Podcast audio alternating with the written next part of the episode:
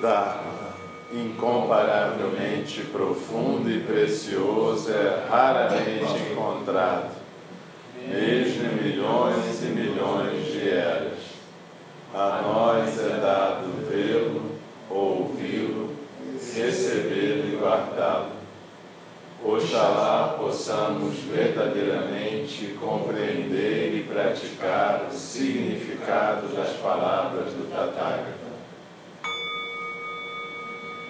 Dharma, incomparavelmente profundo e precioso, é raramente encontrado, mesmo em milhões e milhões de eras. A nós é dado vê-lo, ouvi-lo, recebê-lo e guardá-lo. Oxalá possamos verdadeiramente compreender e praticar o significado das palavras do Tathagata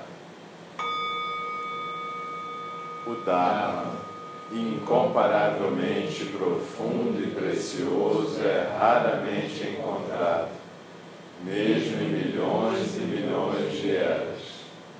A nós é dado vê-lo, ouvi-lo, recebê-lo e guardá-lo.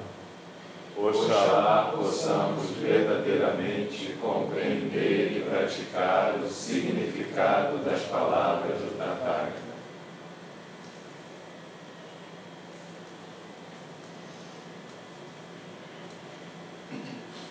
Então, reconecta com o seu rara, volta à postura de zazen. Deixa a respiração tranquila.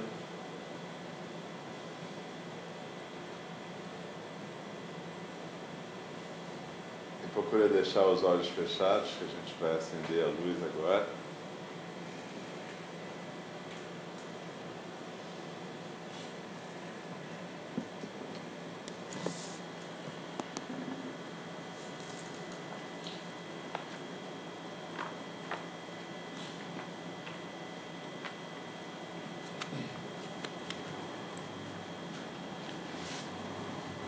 E a gente vai continuar então a estudar os quatro modos de orientação de um Bodhisattva, seguindo o comentário de Dainin Katagiri Roshi ao capítulo do Shobogenzo.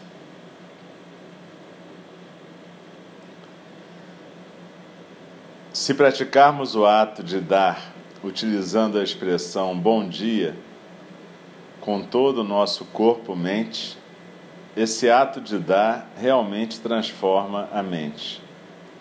Mente significa que penetramos totalmente em um Dharma, que temos perfeito conhecimento dele, que nós o completamos com sinceridade. Não se trata de empatia, pois pela empatia ainda há uma certa lacuna entre nós e o bom dia. Penetrar em um Dharma, contudo, significa que não há nenhum espaço entre nós e o bom dia.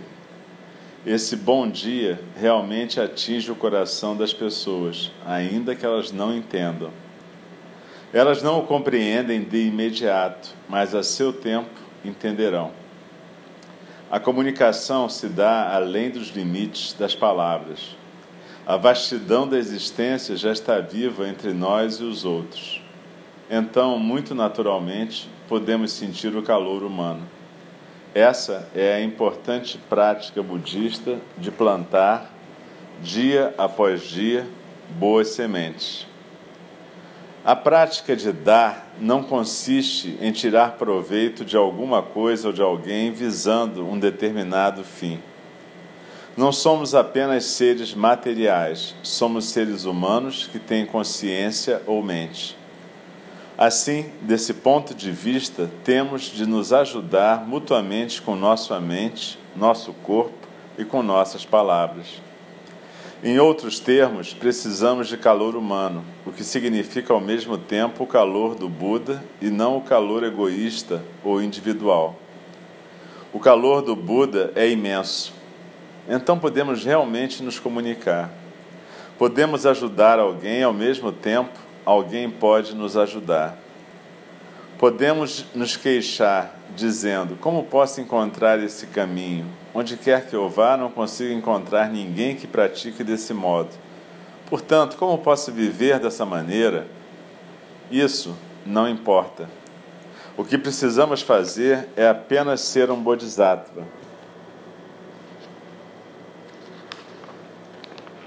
E tentar viver desse modo. Esse é o nosso voto. Temos de prestar nosso voto desse modo. Se fizermos isso, podemos acender velas uma a uma. Não é necessário conceber uma imagem extraordinária, magnífica, ideal da vida humana, onde todos os seres sencientes vivem em paz e harmonia. Sem dúvida, isso é importante. E o Buda constantemente menciona que devemos caminhar na direção desse ideal. Mas, na verdade, devemos fazer apenas pequenas coisas, a fim de caminhar na direção de uma vida de paz e harmonia. Essa é realmente a prática de dar. Trata-se de uma prática simples. O budismo não nos pede que façamos algo extraordinário, que sejamos manda-chuvas. Se podemos ser manda-chuvas, ótimo, mas nem todo mundo pode sê-lo. Temos de nos conhecer, saber quem somos e, então, se quisermos ser manda-chuvas no futuro, ótimo. Contudo, neste momento, façamos coisas pequenas à medida que caminhamos na direção da ideia de sermos um deles. Esse é o ensinamento do Buda, que está sempre afagando nossa cabeça e dizendo: Muito bom, sua ideia é magnífica. Tenha outras ideias como essa, mas não se afobe. Faça hoje alguma coisa modesta. Quando você diz bom dia, apenas diga bom dia. Então podemos compreender o que significa ajudar todos os seres sencientes e mudar a sociedade humana. Podemos realmente compreender aquilo que precisamos fazer. Pode apagar a luz, por favor.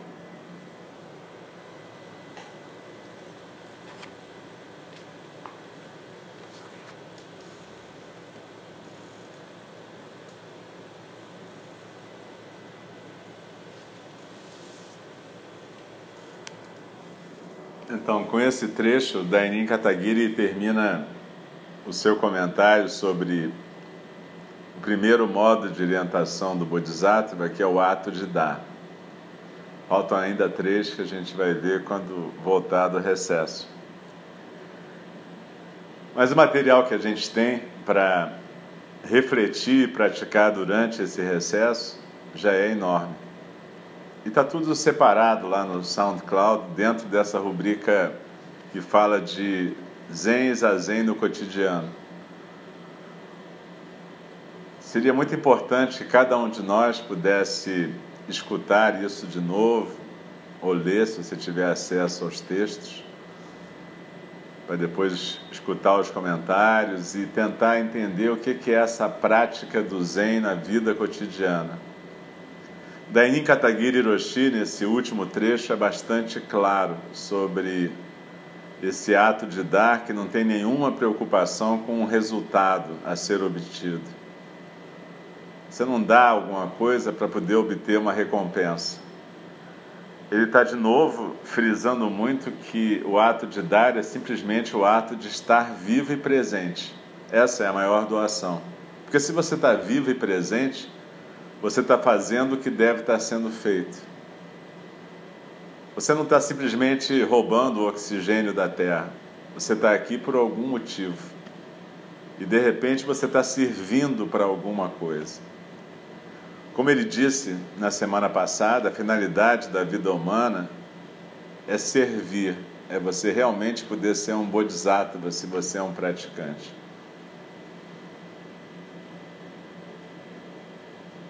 E aqui ele coloca muita ênfase nisso. Se você está dizendo bom dia, seja inteiramente o bom dia. Isso não tem nada a ver com ficar reclamando que ninguém está fazendo como você, não há ninguém que pratique como você, então como é que você vai praticar? A questão não é quem pratica como você, é você poder exercer plenamente a sua condição de bodhisattva não interessa quantas pessoas vão estar exercendo essa condição, mas você tem a sua responsabilidade, a sua competência. E dentro da sua responsabilidade e competência, é isso que você tem que fazer. A gente daqui a pouco vai recitar os quatro votos do Bodhisattva, como a gente faz toda quarta-feira. Talvez a gente faça isso tão automaticamente que a gente nem preste mais atenção no que a gente está recitando. Mas esses quatro votos do Bodhisattva são o resumo de tudo, de tudo que a gente está estudando, estudou e vai vir a estudar numa fala do Dharma. Os quatro votos do Bodhisattva, na verdade, são o resumo de tudo que o Buda ensinou e que compassivamente ele deixou para a gente nessa forma. Hoje, uma pessoa, uma amiga da Sangha, mandou para mim um, uma aula do Stephen Batchelor em que ele fala sobre as quatro nobres tarefas, que muitas pessoas conhecem como as quatro nobres verdades. E ela comentou comigo que ele, em algum momento, disse que consegue ver essas quatro nobres tarefas também resumidas nos quatro votos do Bodhisattva, na versão que a gente trabalha no Zen, na forma Zen de trabalhar o Dharma. E isso é muito bonito, na verdade, porque é exatamente assim. A primeira fala, a primeira primeiro voto do Bodhisattva que a gente vai recitar, a gente diz que as criações são inumeráveis e a gente faz o voto de libertá-las. Muitas vezes a gente entende aí criações como criaturas, seres, mas tudo que existe é criação mental. E a gente faz um voto então de libertar essa criação, de não ficar apegado a nenhuma criação mental nossa. Ora, isso tem a ver com a primeira nobre tarefa, que é você reconhecer que a natureza humana é a natureza da angústia e do sofrimento. Essa primeira nobre tarefa talvez seja mais difícil de todas, apesar de parecer muito óbvia e simples. Só que a gente não aceita isso. A gente acha que a gente nasceu para ser feliz e que se a gente não está sendo extremamente feliz e gozando tudo que a gente tem que gozar nesse mundo é porque tem alguma coisa fundamentalmente errada, ou em nós ou em nos outros. E a gente escuta o Buda falar o tempo inteiro que a, a natureza dessa existência singular da gente é insatisfação e angústia. A gente insiste em achar que a causa disso está em outro lugar, em alguém que nos persegue ou na realidade que é inadequada e a gente não entende, não consegue aceitar o que ele está dizendo. Ele se sentou durante anos e investigando a si mesmo, descobriu que a causa da sua própria insatisfação, angústia e sofrimento estava nele mesmo, Buda. Por isso que a primeira nobre tarefa é você libertar todas as criaturas.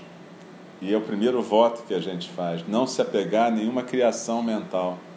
Começar a desconstruir a cadeia que a gente construiu com a nossa mente. Quando a gente fala que Zazen senta e deixa cair corpo e mente na almofada, também é óbvio e parece fácil. E a gente sabe, porque a gente senta, que não é nada fácil. Mas olha, quando você está sentada aí agora, você está sentada, o que está acontecendo? Tem um fluxo de vento, que a gente vai chamar de vida, e que está passando por um tubo. E em volta desse tubo se organiza um sistema de carne, osso, sangue. E enquanto isso, tem um sistema mental fabricando mil coisinhas na sua cabeça: palavras, sons, afetos, sentimentos, percepções. E a gente não consegue perceber que é exatamente essa fabricação que é a criação contínua que a gente está fazendo. Quando você diz deixar cair corpo e mente na almofada, significa simplesmente inspirar e expirar e se aquietar. E não ficar preso nessa produção mental, nem no próprio físico. A gente organiza o físico numa postura e a gente simplesmente se aquieta e se desapega da criação mental. E talvez em algum momento a gente perceba que a gente é um aparelho de produção, um aparelho de criação. E que de vez em quando, para a gente viver num mundo relativo, a gente vai aprender a jogar o jogo desse aparelho de produção mental. É só isso. E, na verdade, toda essa produção mental, que é tão importante para cada um de nós, é extremamente irrelevante para o universo. Então Dogen Zenji vai dizer: deixa cair corpo e mente na almofada, deixa cair toda essa criação. Ou a gente vai dizer quando a gente recita o primeiro voto: as criações são inumeráveis, faço o voto de libertá-las. E no momento seguinte a gente se apega até ao voto e à tarefa e para de libertar as coisas. Tem um fio da navalha nisso. E o nosso segundo voto é: as ilusões são inexauríveis e eu faço o voto de transformá-las. Ora, a ilusão maior que a gente tem tem a ver com a ideia de que alguma coisa vai satisfazer a nossa fome compulsiva por gozo, satisfação e felicidade. Alguma coisa ou alguém. Então a gente casa, compra uma casa, compra um carro, manipula as pessoas, chega a um poder espiritual, poder material, poder temporal, seja qual for a brincadeira que a gente for jogar e a gente acha que vai ficar satisfeito. Não tem ilusão maior do que essa. Então a gente, na segunda nobre tarefa, a gente se compromete a observar como é que isso é construído. Como é que se constrói a jaula para a nossa existência. E no segundo voto a gente fala assim: tá bom, as ilusões são inexauríveis. Existe um aparelho que constrói essas ilusões inexaurivelmente e inexoravelmente também. Mas a gente faz o voto de transformá-las, que é um reconhecimento de que, tá bom, elas não vão acabar, mas eu vou deixar elas ficarem se transformando como um caleidoscópio permanente. E através desse caleidoscópio eu vou observar tudo e tentar fazer o melhor possível para que eu possa servir a criação. Para que eu possa desempenhar o meu papel nessa criação universal. E aí, esse é o ato de dar que Dainin Katagiri Roshi está falando aqui. Que eu, estando presente, possa dar de mim o tempo todo que eu possa entender que a minha função não é ficar gozando. Eu nasci, então o universo tem que me satisfazer. Há pouco tempo teve um, uma pessoa que se suicidou na Itália e deixou uma carta dizendo que se suicidava porque a sociedade não tinha dado a ele o que havia prometido. É uma tragédia, uma tragédia que essa pessoa tenha vivido isso e se suicidado, e é uma tragédia que a gente fabrique uma sociedade que fabrica essa situação. E que a gente se sinta sempre credor de alguma coisa, ressentido porque não estamos recebendo da vida o que deveríamos receber.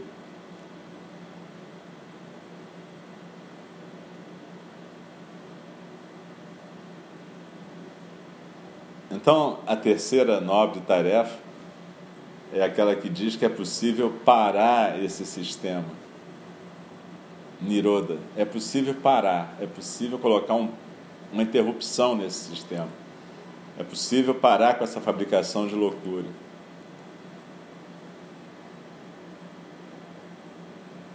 E aí a gente fala o que quando a gente vai falar isso sob a forma de voto? A realidade é ilimitada, eu faço o voto de percebê-la. Para de jogar sua projeção mental na realidade. Percebe que ela é ilimitada. As criaturas e as criações são inumeráveis, as ilusões são inexauríveis e, portanto, a realidade é ilimitada. Então, tenta perceber. Perceber é parar de projetar você mesmo na realidade. de novo, tem um ato aí de dar, que é dar presença. Dar presença é aprender a ficar quieto diante da realidade, diante do privilégio de estar vivo e ter a experiência singular de poder testemunhar a existência. Nas meditações de perdão e compaixão, existe um componente de gratidão, que é a gratidão pelo privilégio de estar vivo e poder desconstruir essa estrutura mental perniciosa que prende a gente. E aí o Buda nos recomenda oito caminhos de libertação para que a gente possa alcançar essa parada no sistema. E aí a gente vai fazer o voto de que a gente fala, o caminho do despertar é insuperável mas eu faço o voto de corporificá-lo. Eu sei que esses oito caminhos de libertação são extremamente difíceis de serem realizados. Por isso que é insuperável. Mas eu faço o voto de corporificar isso. Não é de alcançar isso no sentido de obter alguma coisa. Ao contrário, é abrir mão desse meu apego essa ficção egóica para poder deixar alguma coisa fluir através de mim, que são exatamente os oito caminhos de libertação, o caminho que o Buda ensinou. Então, além de ensinar isso tudo, ele ainda criou esses jogos de memória, quatro nobres tarefas, quatro votos, para que fosse mais fácil para nossa cabeça dura a gente guardar o que a gente tem que fazer. Mas não, é mais fácil a gente ficar no devaneio cada dia que passa, ficar preso nos pensamentos mesquinhos. Fulano fez isso, Fulano não fez aquilo, devia ter feito aquilo, Fulano é não sei o quê. A gente está sempre achando que a vida está devendo para a gente. Tem o, a figura oposta dessa, que é a figura que acha que é totalmente incompetente para fazer alguma coisa. É só uma outra forma de achar que a vida está devendo. É se proteger numa sensação de incompetência, então não pode fazer nada. É tudo esse jogo de tudo ou nada do narcisismo da gente. Tem um narcisismo positivo, que é esse que diz, positivo no sentido de um sinal de positivo. Eu mereço tudo. E tem um narcisismo negativo, eu não mereço nada porque eu sou incompetente. Mas são posições que têm a ver exatamente com a fixação a uma ficção que a gente chama de ego. Então, Dainin Kataguiri está falando aqui de quê? Do ato de dar, do ato de sair dessa ficção, de ficar preso nessa ficção e poder dar de si para o mundo, entender que você é um servidor.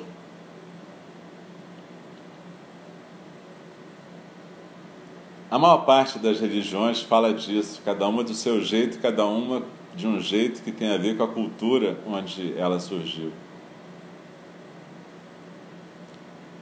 No cristianismo, Jesus Cristo deixa essa mensagem de uma maneira claríssima. Né?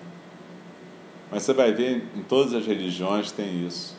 No zoroastrismo, uma religião persa antiga, onde se esperava que os seres humanos lutassem junto com o princípio da luz contra o princípio da escuridão.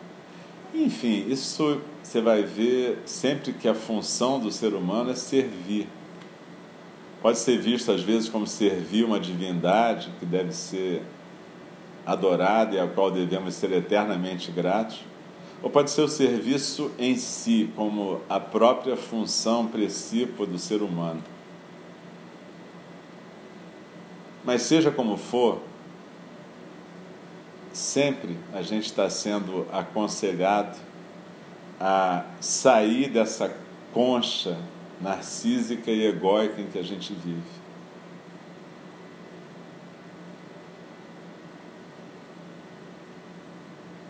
Então, quando a gente senta em zazen, a gente tem uma oportunidade de desfrutar do privilégio de estar presente com a vida no seu estado mais puro. Vento da vida, respiração. E no Zen a gente segue os nossos ancestrais e professores, desde o Buda Shakyamuni, que nos ensinaram a ficar gratos pela simples respiração. E acompanhar essa respiração devotamente como sendo a própria manifestação da vida. E tá bom entender tudo que está em volta da respiração como sendo essa construção do mundo relativo, pensamentos, corpo, posições, ideias, afetos, sabendo que isso aí é o material com o qual a vida relativa é construída, mas sem se apegar demais a isso. Sabendo que isso é um brinquedo que a gente pega e larga e que em algum momento esse brinquedo vai largar a gente também.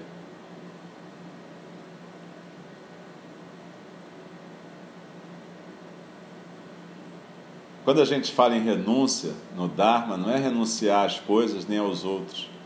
É renunciar, primeiramente, a um modo de estar no mundo. Esse modo projetivo, narcísico, mimado que a gente vive. Essa é a primeira e fundamental renúncia. E, de novo, está na história do Buda. Ele sai do palácio e da vida que o pai dele estava dando para ele. Ele resolve crescer ele faz aquilo que a gente não faz. Muitas vezes a gente sai da casa física dos nossos pais ou provedores, mas continua com a cabeça de quem é sustentado, a cabeça de quem acha que o mundo deve. Mas o Buda não, ele saiu dali porque ele percebeu que ele precisava desempenhar a função dele no mundo. E qual era a função dele no mundo? Era deixar a natureza búdica dele fluir. E é a nossa missão também. Essa não foi a missão só dele, Buda. Ele foi um cara que generosamente depois deixou um método para a gente seguir. Ele podia ter dito: cada um que se vire e descubra o método. Mas não, generosamente ele passou os outros 45 anos da sua vida, depois desse momento, ensinando e compartilhando com os outros esse método. Esse foi o Dharma dele. E cada um de nós pode ter o seu, que pode até ser compartilhar o Dharma, mas pode ser qualquer outra coisa que a gente faça, com boa vontade, presença e inteireza.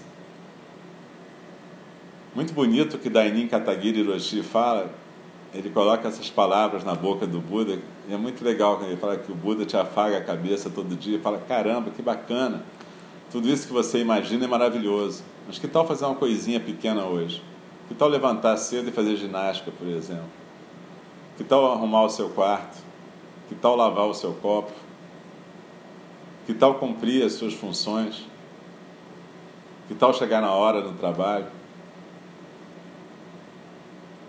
Que tal fazer parte de um coletivo decentemente? Que tal poder tentar transformar esse mundo em que a gente vive num lugar melhor? Na sua escala, se a sua escala for aprender a dar bom dia porque você não sabe fazer isso, essa é a sua escala nesse momento. Se a sua escala for ser um bom funcionário público, essa é a sua escala. Se a sua escala for ser um político e ajudar a mudar esse sistema capitalista perverso em que a gente vive, essa é a sua escala. O que não adianta é ficar só na, nesse mundo das ideias e achar que alguém vai mudar alguma coisa. Se não, você, se não for você, vai ser quem? Quando?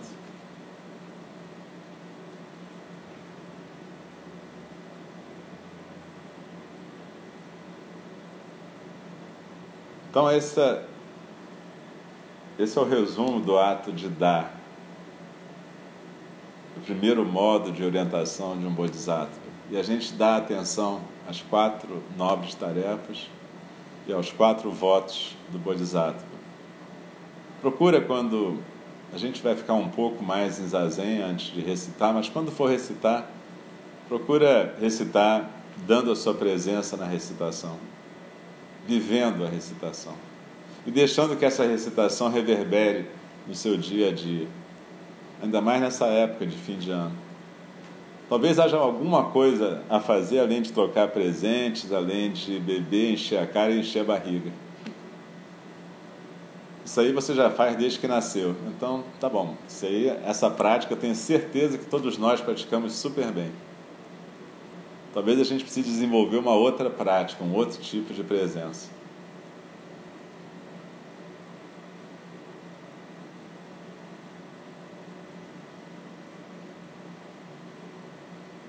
Então procura sentar agora,